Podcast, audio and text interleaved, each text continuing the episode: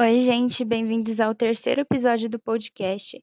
E hoje eu vou comentar um pouco mais sobre a importância da lei gerada após o Dust Bowl, que foi comentado no último episódio. Como foi dito, o Dust Bowl foi uma tempestade de poeira causada pelo desgaste do solo.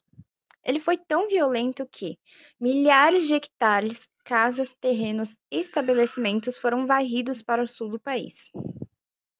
O presidente da época, Franklin Roosevelt, criou uma lei que determina que toda propriedade destinada ao uso de agricultura deve ser arada para que não haja tanto desgaste. Roosevelt, além dessa lei, criou o Excedente Federal Relief Corporation, que comprava os excedentes de produção e distribuía carne enlatada aos famintos. Dezenas de outras intervenções foram criadas para tentar diminuir os problemas causados pelo desastre.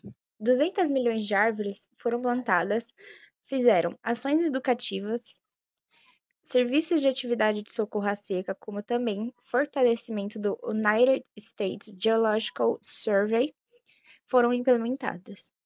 Apesar desses projetos terem sido base para outros projetos agroecológicos, nós ainda estamos longe de utilizar um cultivo saudável. Não temos noção do quanto pode ser prejudicial à nossa saúde. Ela depende da nossa consciência de que, sendo cuidadosos com uma minúscula plantinha, toda uma floresta pode nascer. E só nos tocamos disso após o desastre que foi o Dust Bowl. Foi tão aterrorizante que o presidente da época abriu os olhos totalmente para